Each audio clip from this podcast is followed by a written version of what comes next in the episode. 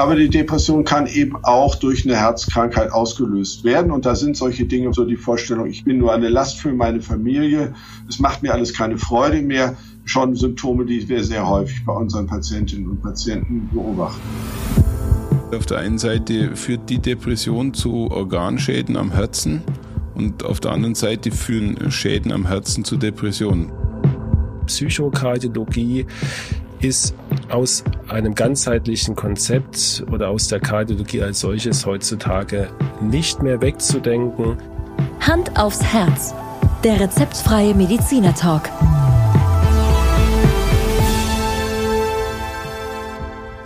Hallo und herzlich willkommen bei Hand aufs Herz. Geschichten rund ums Herz mit professioneller Begleitung von Dr. Markus Knapp. Mein Name ist Thomas Krug und ich freue mich auf die heutige Folge. Ja, dritte Folge Psychokardiologie. Hallo Thomas. Ja, hätten wir uns jetzt auch nicht äh, Markus, so du bist erwartet. so begeistert von dem Thema, dass du die Begrüßung hinter dein Lieblingsthema setzt. Das, Ja. gibt mir, das gibt mir zu denken, werde ich heute mal drüber nachdenken. Aber lass uns tatsächlich in die dritte Folge zum Thema Psychokardiologie einsteigen, ähm, was durchaus fürs Thema spricht, dass wir ja dreimal Ja, drüber sprechen. und, und es ist uns halt im wahrsten Sinne des Wortes eine Herzensangelegenheit, weil ähm, sehr viel und auch zu Recht über, über Risikofaktoren, über Behandlungsmethoden in unserem Podcast gesprochen wird. Ähm, aber dieses Thema, zumindest in meinen Augen, so ein äh, Gewicht hat, Ja. dass, dass es wirklich auch hier sein, seinen Platz finden muss in unserem Podcast. Und wir waren uns, äh, glaube ich, beim letzten Mal sofort einig, dass wir jetzt noch die, die dritte, diesmal auch abschließende Folge produzieren. Und ähm, ja, wir sind froh, dass uns unser Interviewpartner Professor Hermann Lingen aus Göttingen äh, so viel Material geboten hat, ähm, Ja. Dass, wir, dass wir drei Folgen produzieren konnten. Und ich hatte ja das Vergnügen, euer Interview, es war ja ein Zoom-Meeting. Ja. Ich konnte ja das Interview äh, als Zuhörer genießen und ich muss ja ehrlich sagen, es macht mir tatsächlich auch Spaß, jetzt ähm, das Interview mit dir in dieser Form nachzubesprechen. Ja, also äh, wie so oft bleibt einiges bei mir hängen und ich glaube, heute haben wir ein bisschen ein schweres Thema, in das wir nochmal äh, speziell einsteigen, äh, was aber sicherlich auch für unsere Zuhörerinnen und Zuhörer durchaus wichtig sein kann.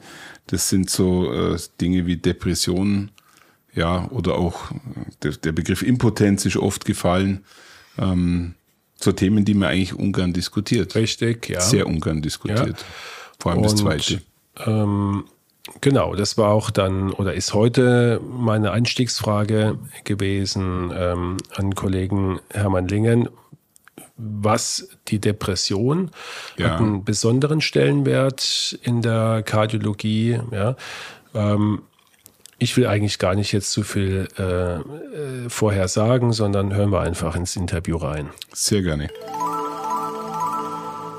Vielleicht können wir noch äh, kurz auf, auf, eine, auf die spezielle Diagnose Depression eingehen, weil ich glaube, die Depression die Besonderheit aufweist, dass sie einerseits ähm, nachweislich zu Herz-Kreislauf-Erkrankungen führt und andererseits sehr häufig durch eine Herz-Kreislauf-Erkrankung auch äh, getriggert wird. Ja? Ähm, ist das bei Ihnen auch ein sehr häufiges Krankheitsbild? Ja, also wir haben letztlich die beiden häufigen Krankheitsbilder bei den Menschen mit der organischen Herzerkrankung. Das eine sind verschiedene Formen von Angsterkrankungen und das andere sind die depressiven Erkrankungen. Äh, Depression ist ja etwas, was häufig schon früher im Leben angelegt wird, äh, was sich dann manifestiert, entweder irgendwann im Leben aufgrund von Schicksalsschlägen oder auch mal ohne dass man einen klaren Auslöser hat und dann eben zur Herzkrankheit beiträgt, was Sie gerade schön gesagt haben. Aber die Depression kann eben auch durch eine Herzkrankheit ausgelöst werden. Und da sind solche Dinge, was ich vorhin schon genannt habe, so die Vorstellung, ich kann nicht mehr alles, ich bin nichts mehr wert, ich bin nur eine Last für meine Familie, es macht mir alles keine Freude mehr. Schon Symptome, die wir sehr häufig bei unseren Patientinnen und Patienten beobachten. Und das Schwierige ist, dass äh, die Behandlung von solchen psychischen Erkrankungen im Prinzip ja äh, sehr gut funktioniert. Äh, man kann eine Depression gut behandeln, man kann eine Angsterkrankung gut behandeln. Da gibt es medizinische Leitlinien, wie man das machen soll. Aber das Interessante ist, dass all diese guten Behandlungen bei Herzpatientinnen und Patienten nicht so gut zu funktionieren scheinen wie bei herzgesunden Menschen. Mhm. Denken wir zum Beispiel an antidepressive Medikamente, die werden ja vielfach verordnet und sind auch oft hilfreich. Ich glaube nicht, dass sie immer hilfreich sind, wenn sie verordnet werden. Man müsste nicht jede Depression mit einem Medikament behandeln, tut man auch nicht. Äh, aber bei Herzpatienten ist es so, dass äh, die Wirksamkeit dieser Medikamente oftmal deutlich geringer ist als äh, bei Herzgesunden. Und zudem muss man ja bedenken, dass solche Medikamente am Herzen auch wieder Nebenwirkungen machen können. Und so gibt es einige Studien bei Menschen mit Herzschwäche, die nahelegen, dass man bei Menschen mit Herzschwäche solche antidepressiven Medikamente eventuell am besten gar nicht gibt, weil sie durch die Nebenwirkung auch wieder zu Problemen führen können. Und ähm, was, was sicherlich auch gerade bei der Depression oder auch, vorhin haben Sie es kurz mal angesprochen, ähm, zum Beispiel Impotenz bei Männern, ähm, dass, dass das ja sehr schamhaft immer noch belegt ist. Und ich kann mir vorstellen, dass ähm, sag mal, ein Großteil von Patienten, die äh, sag mal, ihr ganzes Leben lang den sprichwörtlichen starken Mann spielen mussten, die sich sehr viel Verantwortung aufgelastet haben, dass es denen doch sehr, sehr schwer fällt, jetzt im Gespräch dann zuzugeben, dass man eine Depression hat und oder einfach nicht mehr kann. Ja, also die, diese Scham, die häufig da eine Rolle spielt oder auch dieses Gefühl, stigmatisiert zu werden, wenn man sich mal an einen Psychotherapeuten wendet, das haben viele Menschen noch. Männer noch häufiger als Frauen. Aber es sind nicht nur die starken Männer, sondern auch die starken Frauen, die sich da oft schwer tun, Hilfe zu suchen. Mhm. Bei denen äh, ist ja häufig dann auch so das Gefühl, ich bin immer äh, die gute Mutter für alle gewesen und ich habe es eigentlich nicht verdient, dass andere sich um mich kümmern. Das ist ein bisschen anders als bei den Männern. Es gibt inzwischen auch gute Studien, die zeigen, dass Männer und Frauen ein bisschen andere Psychotherapie jeweils benötigen wo es um leicht unterschiedliche Themen geht. Aber das ist tatsächlich ein ganz wichtiger Punkt. Viele Patientinnen und Patienten denken, da muss ich selber durch, äh, da kann mir keiner helfen, ich will nicht als Weichei dastehen. Und deswegen ist der, wie Sie es vorhin gesagt haben, riesige Bedarf, den es eigentlich gibt, bisher nur zum Teil auch wirklich bei Ärztinnen und Psychotherapeuten angekommen. Äh, weil viele Patienten diesen Schritt eben scheuen. Mhm. Umso wichtiger ist es dann direkt in der Kardiologie schon auch aktiv Kontakt mit den Patienten aufzunehmen, zu sagen, hier gibt es ein Angebot, selbstverständlich für alle Patientinnen und Patienten, die das haben wollen. Sie können mit einem Psychotherapeuten oder einem äh, Psychologen sprechen und wir schauen mal, ob es da einen Zusatzbedarf gibt. Wenn Sie sich mhm. vorstellen, in der Krebsmedizin ist das seit 20 Jahren oder noch länger äh, gängige Praxis. Äh, kein Krebszentrum würde den Stempel als äh, anerkanntes Krebszentrum bekommen, wenn es da nicht auch eine Psychoonkologie gäbe. Leider ist es in vielen Herzzentren noch so, dass es noch keine Psychokardiologie gibt. Und äh, wenn man die Patienten äh, da erstmal alleine lässt, dann kriegen viele den Schritt hinterher nicht hin, sich von sich aus zu melden. Deswegen ist so wichtig, dass inzwischen in der Reha wenigstens äh, eigentlich alle Patientinnen und Patienten mal kurz nach ihrem psychischen Befinden befragt werden und viele dann auch ausführlicher schon mal mit einem Psychologen oder einer Psychologin sprechen können. Aber in Akutkliniken ist das noch ein Problem und in vielen Praxen ist es ja leider auch noch ein Problem, weil da einfach die Zeit nicht dafür da ist, ausführlich über psychische Dinge zu sprechen und viele kardiologische Kolleginnen und Kollegen auch nicht so recht wissen, wie sollen sie es denn angehen. Und deswegen machen wir jetzt seit nun mittlerweile 13 Jahren die Kurse, die Sie schon erwähnt haben, wo Sie auch selbst teilgenommen haben, äh, um die Kollegen einerseits zu befähigen, solche Gespräche auch in der kurzen Zeit, die bleibt, zu führen. Das Problem, dass es dann schlecht bezahlt wird, ist eines, was äh, wir leider nicht lösen können, aber was natürlich auch der Gesundheitspolitik äh, ins Stammbuch geschrieben werden sollte, dass äh, gerade auch beim Menschen mit schweren organischen Erkrankungen das ärztliche Gespräch unglaublich wichtig ist und eben genauso gut bezahlt werden sollte wie eine, wie eine äh, apparative Leistung, wenn man ein äh, Echo äh, durchführt oder sonstige apparative Untersuchungen.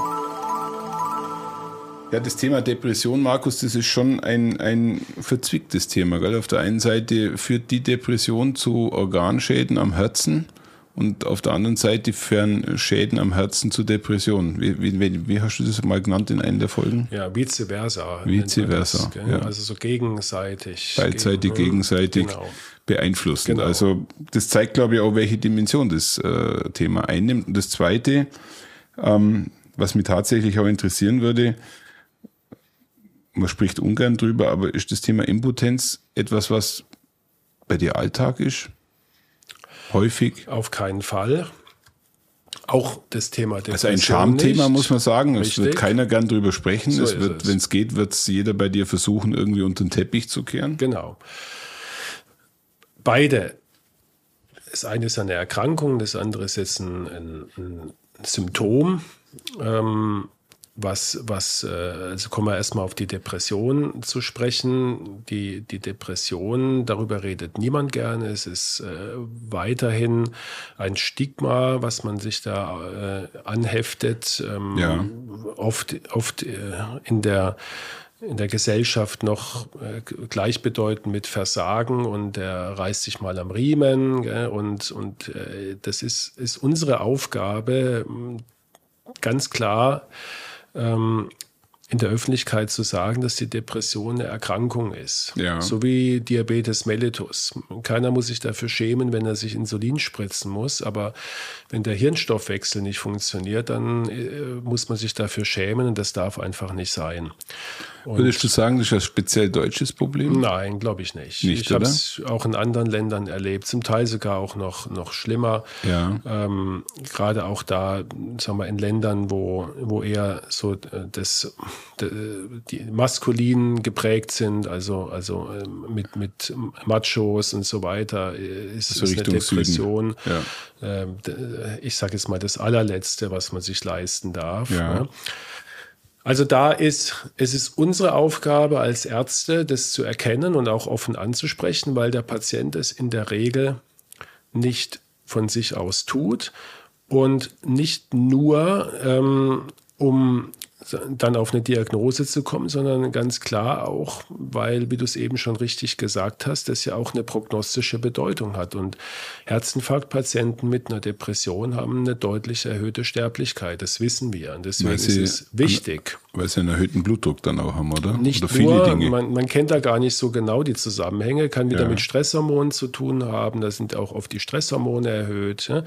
Aber ich glaube einfach, die Depression, ähm, deswegen auch das Wort, äh, drückt den ganzen Körper, den ganzen Organismus ja. nieder. Auch nicht nur das Herz, gibt ja noch andere Organe, die da beeinträchtigt sind. Und es ist einfach mit einer geringeren Lebenserwartung verbunden. Und damit meine ich nicht nur die Suizide, die es halt leider auch gibt, sondern generell.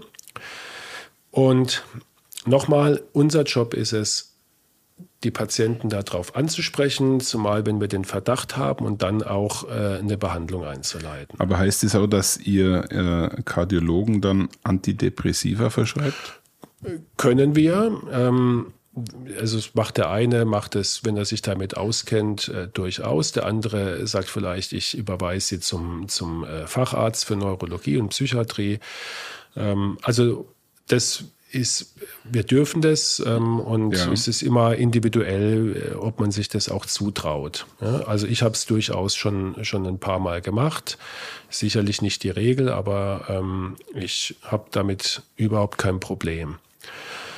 Das andere, was du angesprochen hast, äh, das Thema Impotenz, kannst du dir vorstellen, ist noch, ist noch weit wird noch weit, weit geringer angesprochen, weil es noch mal mehr mit, mit Scham belegt ist. Äh, ähm, übrigens auch die, die weiblichen äh, sexuellen Funktionsstörungen schon, ja. schon gleich gar nicht. Das habe ich überhaupt noch nie erlebt in meiner Praxis, ja, weil man es einfach nicht macht. Und ähm, ist wieder ganz erstaunlich, dass äh, es da eine irrsinnig hohe Dunkelziffer gibt, ähm, gerade bei, bei herzkranken Patienten, entweder mhm. psychischer äh, Ursache oder auch organischer Ursache durch Durchblutungsstörungen. Und wir haben den Aufruf schon mal gemacht, ich, ich kann nur wirklich appellieren an Patienten, äh, wenn es der Arzt nicht selber macht, eigentlich gehör, ist es wiederum Aufgabe des Arztes, äh, genauso wie er nach Atemnot und Brustschmerzen fragt, äh, zu fragen, wie läuft es mit der Sexualität? Mhm. Und wenn er es nicht macht und es ein Problem ist, dann das von sich aus anzusprechen. Und ich kann nur versichern, ähm, dass ich mir äh, nicht vorstellen kann, dass, dass irgendein Arzt auf, auf, diese, auf diese Anfrage ähm, in irgendeiner Art und Weise komisch reagiert. Kann ich mir jetzt wirklich auch nicht ja? vorstellen. Ja.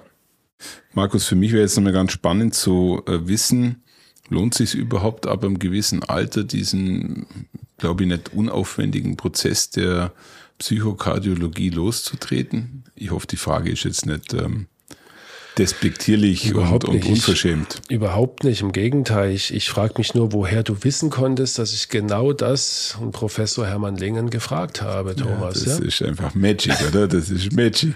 Also, dann hören wir mal rein. Ja, gerne. Gibt es für Sie ähm, eine Altersobergrenze? Ähm, fiel mir gerade so eben ein. Also macht es Sinn, ich sage jetzt mal, eine 75-jährige Frau mit der Konstellation, wie Sie sie eben geschildert haben, noch in eine äh, psychosomatische Therapie zu schicken? Oder ähm, sind Ihre Patienten doch deutlich jünger? Nein, äh, die, also viele Patienten sind deutlich jünger, aber wir haben auch ältere Patienten. Wir haben auch Patienten über 80 und ich äh, muss gerade an zwei Patientinnen tatsächlich denken, Frauen jeweils Mitte 70, die ganz besonders von der Behandlung profitiert haben mhm. und beide dann hinterher so sinngemäß gesagt haben, naja, nach den paar Wochen hier bin ich ein neuer Mensch geworden. Also das auch als wichtige Botschaft an unsere Hörerinnen und Hörer ist, gibt keinerlei Gründe zu sagen, das lohnt sich bei mir nicht mehr, was auch ja ein weit verbreitetes Vorurteil ist. Ja. Richtig. Das lohnt sich also auch wirklich noch im hohen Lebensalter. Und äh, gerade Menschen, die erst im hohen Lebensalter so ein Problem bekommen, haben oft so eine reiche Lebensgeschichte, auf deren Erfahrung sie aufbauen können, die aber dann nur durch eine akute Problematik blockiert ist, dass es manchmal besonders dankbar ist, mit diesen Patientinnen und Patienten auch psychotherapeutisch zu arbeiten. Ja, es ist manchmal schwieriger, einen jungen Herzangstpatienten mit Mitte 20 äh, der nicht begreifen will, dass seine Herzbeschwerden vielleicht von Liebeskummer kommen, um es mal sehr platt zu ja. sagen, äh, von dieser Vorstellung abzubringen. Äh, als, als eine, eine Dame mit 75 Jahren, die, die ein tolles, erfülltes Leben hatte, die beruflich vielleicht ihre Frau gestanden hat, die mehrere Kinder großgezogen hat, Enkel hat, die kriegen wir viel leichter aus so einem äh, depressiven oder ängstlichen Zustand wieder raus. Wenn das nicht schon äh, viele Jahre auch vor der Herzerkrankung bestanden hat, dann wird es natürlich auch dort schwierig.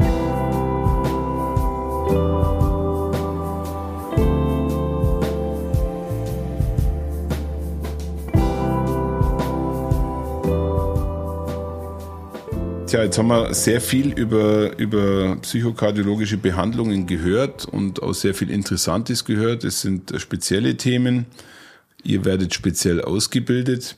Und jetzt äh, stelle ich mir mal in die Lage eines Patienten oder einer Patientin. Und dann kommt natürlich die Frage auf, ich sag's mal ganz hart, wie komme ich denn überhaupt in den Genuss ähm, einer solchen Behandlung? Also macht das Ganze jetzt der Hausarzt, macht es der Kardiologe, macht es der Psychotherapeut äh, oder gibt es irgendwie einen einheitlichen Weg, den man da bestreiten kann? Weil ja. es ist ja nicht so, dass das, dass das an jeder Ecke zu haben ist. So ist es. Und da bin ähm, ich mal ähm, gespannt, was der Herr Professor Hermann Lingen dazu sagt. Nein, einen ganz einheitlichen Weg gibt's nicht und viele Wege führen ja auch nach Rom. Äh, grundsätzlich würde ich äh, Patientinnen und Patienten immer empfehlen, mit ihrem Arzt oder ihrer Ärztin des Vertrauens zu sprechen. Das kann der Hausarzt sein oder die Kardiologin. Äh, und dann eben äh, wirklich zu überlegen, wie kann ich an die Behandlung kommen, die ich brauche. Wenn es klar ist, dass es um eine ambulante Psychotherapie geht, können Hausärzte häufig Namen von Psychotherapeuten, mit denen sie gut zusammenarbeiten, nennen. Ansonsten äh, bleibt einem leider nur der manchmal mühsame Weg über die Informationsseiten der Kassenärztlichen Vereinigung oder über die Krankenkasse, sich Listen von Therapeuten in der eigenen Region zu besorgen und die dann anzutelefonieren äh, und nach einem freien Platz zu fragen sich dabei bitte nicht entmutigen zu lassen, wenn es heißt, im Moment habe ich keinen Platz. In der Regel bieten die Therapeuten immerhin ein Gespräch zum Kennenlernen an und dann kann man schauen, ob es sich lohnt zu warten. Wenn man ein bisschen gezielter suchen will nach äh, Psychotherapeuten, die sich auch mit Herzpatientinnen und Patienten auskennen, dann äh, gibt es eine Website, die heißt www.psychokardiologie.org. Äh, und auf dieser Website haben wir Adressen von Kolleginnen und Kollegen gesammelt, die sich psychokardiologisch weiterqualifiziert haben und einverstanden waren, auf dieser Seite zu erscheinen. Und da kann man in seiner Region, nach Bundesland ist das sortiert, schauen, ob es da jemanden speziell gibt. Der dritte Weg wäre, sich an eine nächstgelegene psychosomatische Uniklinik zu wenden und sich dort in der Ambulanz vorzustellen und sich da beraten zu lassen. Denn es kann sein, dass äh, nicht, nicht äh, von vornherein feststeht, dass das etwas ist, was man ambulant behandeln kann. Vielleicht geht es auch um eine stationäre Behandlung. Und dann kann die Uniklinik entscheiden, ob das eine Behandlung ist, die sie selber durchführen kann oder ob sie an eines der gut etablierten Zentren verweisen kann. Wobei eben viele der Zentren, die äh, gute ambulante Angebote machen, nicht unbedingt gute stationäre Angebote machen können, weil sie eben keine entsprechende Station haben. Mhm. Und insofern gibt es bei den Stationen nur relativ wenige, die da in Frage kommen. Also unter anderem bei uns in Göttingen und noch an wenigen anderen Stellen.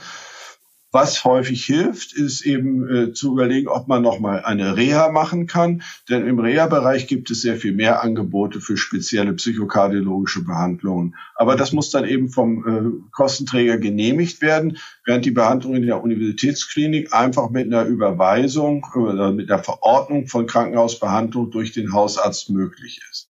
Ich glaube, das war jetzt nochmal sehr wichtig, das auch so ausführlich zu erwähnen, weil vielleicht hört der ein oder andere zu, der sagt, ich äh, bin bereit, jetzt auch auf diesem Gebiet mich äh, nicht nur untersuchen, sondern auch behandeln zu lassen und habe vielleicht bisher einfach nicht gewusst, an wen wende ich mich und, und äh, gerade die, die Website, die Sie erwähnt haben, wo doch äh, zunehmend, ja, wie gesagt, meine Praxis müsste da auch demnächst drauf auftauchen.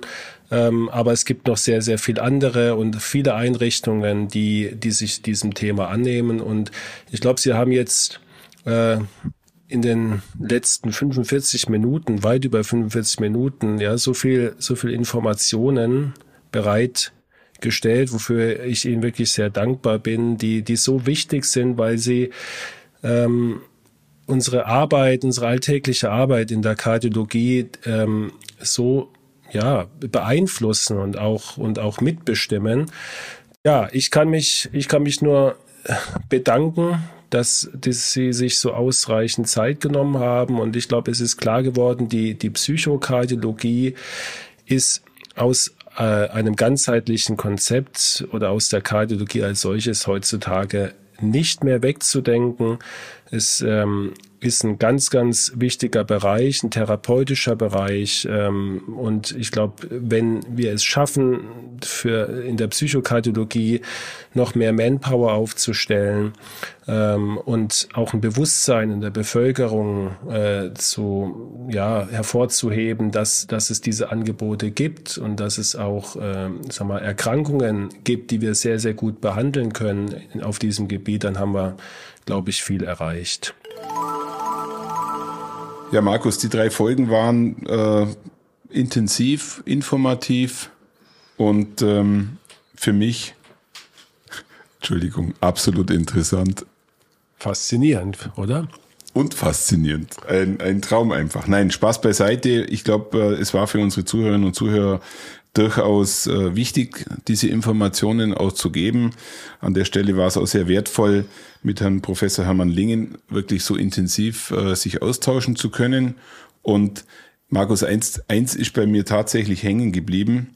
Ähm, es ist, glaube ich, für dich persönlich schon eine Herzensangelegenheit. Also ähm, ich kann, ich versuche mich gerade zu erinnern, wann wir so empathisch miteinander eine Folge aufgenommen haben. Und ähm, das war das letzte Mal beim mhm. Bergdoktor. Mhm.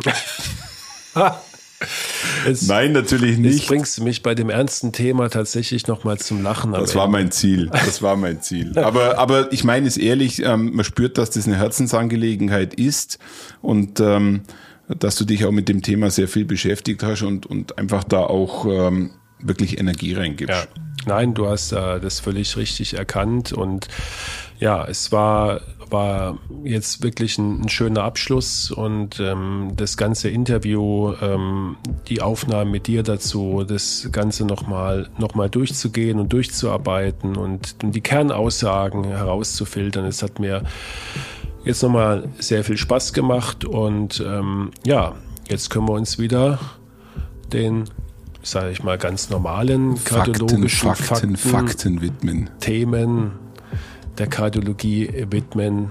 Und ähm, zur Beruhigung aller, ich glaube, du hast noch einige Faktenthemen auf Lager.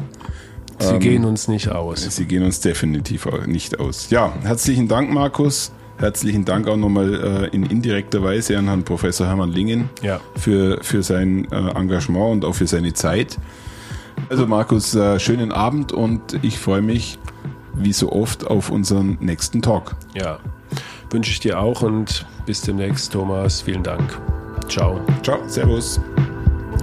Thomas, du sitzt mir die ganze Zeit gegenüber und ich sehe auf deinem T-Shirt also eine Bergkette. Dann aus der Bergkette kommt ein EKG und am Ende von dem EKG kommt eine halbe mit einer schönen Schaumkrone und ich glaube, die muss ich mir jetzt genehmigen. Das machen wir auf jeden Fall. Jetzt, du trinkst jetzt mit mir noch eine halbe. Das machen wir.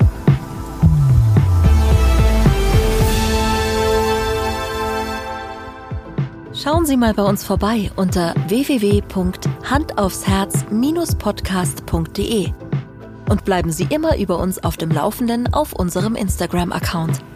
Hand aufs Herz, Ihr rezeptfreier Mediziner-Talk rund ums Thema Herzgesundheit.